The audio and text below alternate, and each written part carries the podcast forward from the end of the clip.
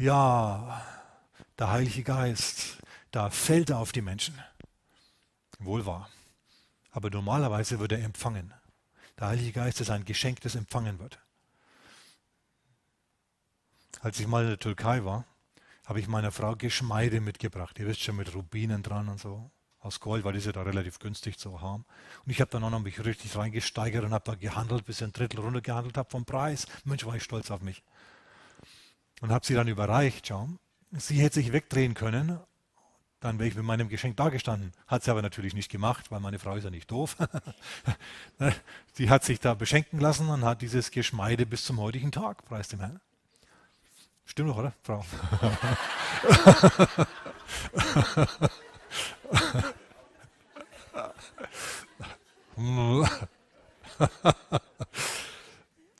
es ist ein Geschenk, das angenommen werden muss.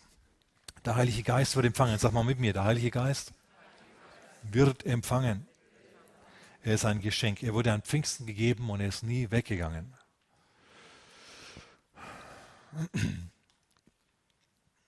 Es heißt in Apostelgeschichte 8, um da nochmal hinzukommen, dass die Apostel raufgingen nach Samaria, um denen die Hände aufzulegen, damit sie den Heiligen Geist empfangen.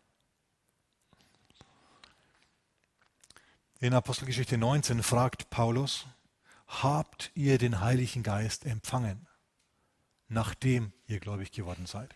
Er sagt nicht, ist euch der Heilige Geist gegeben worden. Das ist wichtig. Es kommt nämlich auf dich drauf an, ob du empfangen willst oder nicht. Es kommt auf dich an. Du sagst, ja, bei mir ist das einfach nicht gegeben. Ich habe da einfach dieses brutal, fanatisch, emotionale Erlebnis nicht gehabt. Brauchst du auch nicht gehabt haben. Ist möglicherweise ein ziemlich nüchternes Erlebnis. Schau, für mich persönlich war es so, ich war Jugendlicher und plötzlich hat jemand, den ich gekannt habe, einen anderen gefragt, bist du schon geisterfüllt? Und mein erster Gedanke war, oh, das lasse ich mit mir nicht machen. Ich hatte keine Ahnung, um was es da geht. Ich habe nur mitgekriegt, dass die irgendwie sich jetzt zum Christentum begehrt haben. Bekehrt haben, meine Freunde, einige. Ich habe mir gedacht, oh, da lassen wir nicht drauf ein, das ist ja komisch. Und dann haben die in meiner Gegenwart in Sprachen geredet. Und laut und deutlich. Und ich habe mir gedacht, abgefahren. Mann. Und dann sind einige dramatische Dinge äh, passiert und ich habe mich auch bekehrt. Ich habe dann aus der Bibel gesehen, dass es wirklich ein biblisches Erleben ist, diese Geistestaufe. Habe mich bei, meiner, bei meinen Eltern in den Garten gesetzt mit meiner Bibel, saß da im Gras und habe gesagt, also Bibel offen bei Apostelgeschichte 2, Gott, bin ready. Ich empfange jetzt die Geistestaufe und gib mir auch Sprachengebet.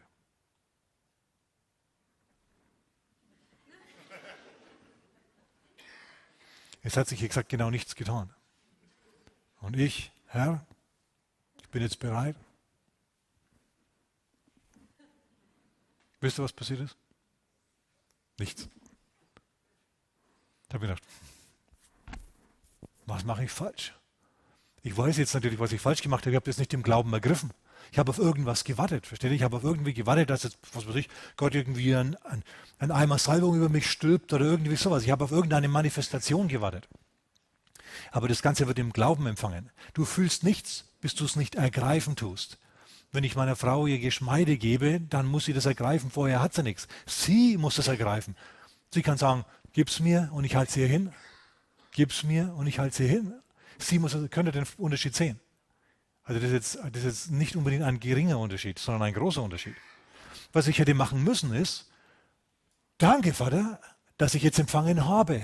Ich spüre zwar nichts, aber wir leben ja nicht im Schauen, sondern im Glauben. Ich danke dir, dass ich das jetzt empfangen habe, auch wenn ich gar nichts spüre. Und Herr, ich beginne jetzt, meinen Mund aufzumachen und ich beginne jetzt in Sprachen zu reden. Hätte geklappt. Ich weiß von Leuten, die haben es genauso gemacht und es hat bei denen geklappt. Bei mir hat es nicht geklappt, ich wusste nicht Bescheid. Ich habe also gewartet, bis dieser amerikanische Prediger wieder in unserer evangelisch-lutherischen Kirchengemeinde ist. Bin dorthin gefahren. Dann hat er einen Aufruf gemauf, wer will Geistestaufe empfangen? Ich natürlich ganz eifrig. Und dann sind wir in die Sakristei. Ich und eine Gruppe von anderen Leuten. Also ganz junge Leute, wie ich damals, war 19. Eine Frau, die über 80 war. Ganze, ganze Reihe von Leuten, bestimmt zehn waren wir oder acht bis zehn. Wir saßen da so auf den Bänken beziehungsweise an der Wand von der Sakristei im Kreis herum quasi. Ist ja nur ein kleiner Raum, so eine Sakristei. Wisst ihr, was das ist? Das ist ein heiliges Wort für Büro, das ist das Büro in der Kirche. Und, und, ähm, und da saßen wir dann. Der Prediger hat uns noch ganz kurz erklärt, ich will euch die Hände auflegen, ihr schnauft tief ein und dann fangt er an zu reden. Ich habe mir gedacht, klingt einfach genug. Und dann ging es also von einem zum anderen und dann kamen sie zu mir. Haben wir die Hände aufgelegt, er und seine Frau. Und in dem Moment, das war also das genaue Gegenteil von was im Garten passiert ist. Im Garten lief überhaupt nichts. In dieser Sakristei, an diesem heiligen Ort, war es plötzlich, als ob ein Wasserfall in mich hineingeflossen wäre. War wirklich ein emotionales Erlebnis für mich in dem Moment. Und ich war total verdattert. Also ich konnte das gar nicht sagen. Wie, wie ein Wasserfall, der da in mich hineinrauscht. Und der Prediger, dem ist der scheinbar zu lang geworden, der hat gesagt, okay, und jetzt red, mach den Mund auf. Und dann habe ich begonnen zu reden wie ein Wasserfall. Das ging dann wie ein Wasserfall. War phänomenal. Ich habe mir gedacht, Mann, ich schwebe. Bin dann mit meiner Bibel unterm Arm rübergerannt ins Gemeindehaus, weil durch die Kirche durch, raus, ins Gemeindehaus rüber, wo die anderen standen, wisst ihr, die Nachversammlung. Saß da noch rum, Jugendgruppe und so. Und ich stehe da mit meiner Bibel in der Hand, erfüllt mit dem Geist Gottes. Ich mache meine Bibel auf und fange denen zu predigen an, fange denen an zu erklären. Und ich lese diese Bibel, plötzlich ist sie viel lebendiger, als sie jemals vorher war. Puh. Wisst ihr, als ich vor der Geistestaufe Bibel gelesen habe, ich kann mich erinnern, ich habe mal in tief in der Nacht den Propheten Daniel gelesen. Es war, als ob ich in uralte Ruinen eine versunkene Stadt, versteht ihr, überwuchert mit Lianen und so weiter, hinunterschreiten würde. Leicht unheimliche Atmosphäre. Sehr spannend, aber ein bisschen irgendwie, ein bisschen mulmig. Nachdem ich erfüllt war mit dem Heiligen Geist, hat, war das alles anders da. Plötzlich es, war das zu mir alles gesprochen. Das war lebendig, das war lebendig. Und ich habe gelesen und ich habe es verstanden. Ich habe gemerkt, der Geist, der daraus spricht, der ist jetzt in einem stärkeren Maß in mir drinnen. Da ging es hin und her beim Bibellesen. Versteht ihr? Plötzlich ist, da, haben sich zwei Blitze getroffen und das war phänomenal, das war fantastisch. Ich habe zu dem Zeitpunkt noch eine, Geist, eine Gabe empfangen, nämlich die halt zu predigen oder zu lehren. For what it's worth, okay? ähm, immerhin kommt ihr ja und hört es immer wieder. Freut mich. Also Gott hat sich hier nicht völlig umsonst investiert, preis dem Herrn. Aber vorher, vorher war das so nicht der Fall offensichtlich. Hinterher war das dann so, war dann erfüllt mit dem Heiligen Geist. Bei meiner Frau war das ganz anders. Ein bekannter Prediger in Tulsa in Oklahoma hat ihr die Hände aufgelegt. Sie hat begonnen, in Sprachen zu reden und das war es. Keine besonders erhebende Erfahrung. Also emotional jetzt. Mein Punkt ist, du musst dich ausstrecken. Du musst sagen, ja, wenn mir die Hände aufgelegt werden, dann werde ich empfangen und dann musst du beginnen zu reden. Lass uns doch mal schnell aufschlagen zur Apostelgeschichte 19. Also wir studieren den Anfahrtweg, ihr merkt das. Ich weiß natürlich, dass viele von uns bereits erfüllt sind mit dem Heiligen Geist, aber ich sage euch, viele Christen haben immer wieder den Gedanken, na, ob das wirklich was bringt? Ist das wirklich das biblische Erlebnis? Deswegen musst du auch solche Botschaften immer wieder mal hören, damit dein Glaube wieder gestärkt und verankert wird im Wort Gottes. Wenn du erfüllt bist mit dem Heiligen Geist, dann hat es natürlich Gründe und ich komme auf die schon jetzt gleich zu sprechen, warum du das tun sollst in Sprachen reden und geisterfüllt sein. Pfingsten, Heiligen Geist, den wir an diesem Tag feiern, der ist heute Morgen hier und brennt darauf, dich zu erfüllen. Und wenn du sagst, ja, aber ich bin schon erfüllt, du, dann will er dich neu erfüllen. Weißt du, dass es das gibt, dass man nicht nur einmal erfüllt wird mit dem Geist Gottes? Die Initialzündung ist, du wirst erfüllt und sprichst in Sprachen. Aber dann gibt es mal neue Erfüllungen. Halleluja. Immer wieder mal, kannst du nachschauen. Die Leute, die erfüllt sind mit dem Heiligen Geist, wurden wieder erfüllt.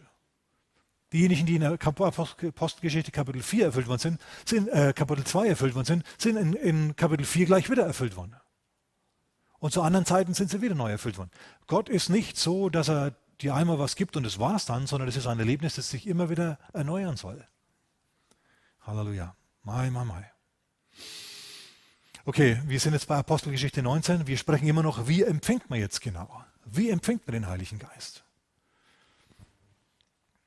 Apostelgeschichte Kapitel 19 und ich lese Vers 2. Paulus spricht zu diesen Jüngern, die er getroffen hat in Ephesus.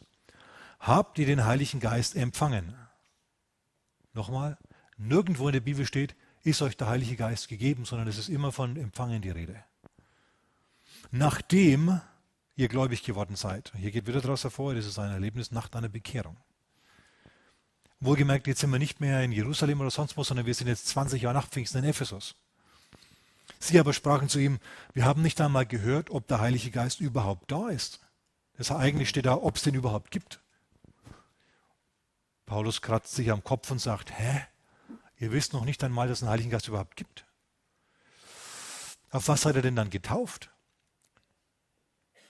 Sie aber sagten auf die Taufe des Johannes, Vers 4. Paulus aber sagte, Johannes hat mit Taufe der Buße getauft, indem er dem Volk sagte, dass sie an den glauben sollten, der nach ihm komme, das ist Jesus. Als sie aber das gehört hatten, ließen sie sich auf den Namen des Herrn Jesus taufen. Und als Paulus ihnen die Hände aufgelegt hatte, das macht Paulus, ihnen die Hände auflegen, mehr kann er nicht machen, kam der Heilige Geist auf sie. Das musste glauben, weil du kannst ihn nicht sehen, er ist ein Geist. Also die zweite Person tut was Zweites, der Geist Gottes kommt. Und drittens, sie redeten in Sprachen. Wer redete in Sprachen? Sie redeten in Sprachen. Ich sagte, wie das geht. Wenn jemand dir die Hände auflegt und du den Heiligen Geist bittest oder Jesus bittest, den Heiligen Geist dir zu geben und du dann sagst, Vater, ich empfange den Heiligen Geist jetzt, dann schnaufst du tief ein und dann sagst du auf gar keinen Fall was auf Deutsch oder einer sonstigen Sprache, die du kennst. Ich sagte, was passieren wird. In deinem Kopf werden plötzlich eigenartige Silben rumgehen. Oder vielleicht hast du auch den Eindruck, das ist in deinem Bauch. Kann auch sein. Okay, Kopf oder Bauch ist völlig egal. Bei manchen ist es so, bei anderen so. Bei mir ging das alles so schnell, das kam einfach raus. Ich habe keine Ahnung, Kopf, Bauch. Pff. Ja. Und dann, wenn du diese Silben hast, das sind vielleicht eigenartige Silben. Das sind vielleicht Silben, die äh, keinen Sinn ergeben. Hey, dann bist du genau richtig unterwegs. Denn es heißt nämlich im 1. Korinther Kapitel 4, wo Paulus diese Dinge erklärt, der Verstand ist, bleibt fruchtleer. Wenn du in Sprachen betest, dann bringt es deinem Verstand nichts. Du begibst dich aufs Geistliche. Dein Geist spricht dann sagt Sachen, inspiriert vom Geist Gottes. Und diese Sachen, die versteht Gott. Du betest dann ein vollkommenes Gebet, das Gott hundertprozentig erhören wird. Halleluja. Weil du betest auf eine Art und Weise, die du gar nicht erfassen kannst. Das also eine Dimension, die du so nicht, die dir ansonsten nicht zugänglich ist, ganz einfach. Das wird passieren. Wenn wir also nachher hier vorne für dich beten und du bist dabei hier und du möchtest das, werde ich dich nachher nach vorne bitten, dann stehst du da, wir werden so beten und dann werde ich gemeinsam mit dir beten, mit, mit, mit uns allen, mit der ganzen Reihe hier vorne. Wenn sich eine bildet, gehen wir mal davon aus. Und dann beginnst du zu reden. Wartest auf das, was ich dir gerade beschrieben habe und dann fängst du an zu reden. Nicht auf eine Emotion, dass du voller Freude plötzlich bist und hüpfst oder so. Das lesen wir nirgendwo, dass sowas passiert wäre. Was passiert ist, sie haben in Sprachen gebetet. Das musst du tun. Und dann hast du das, wovon die Bibel spricht.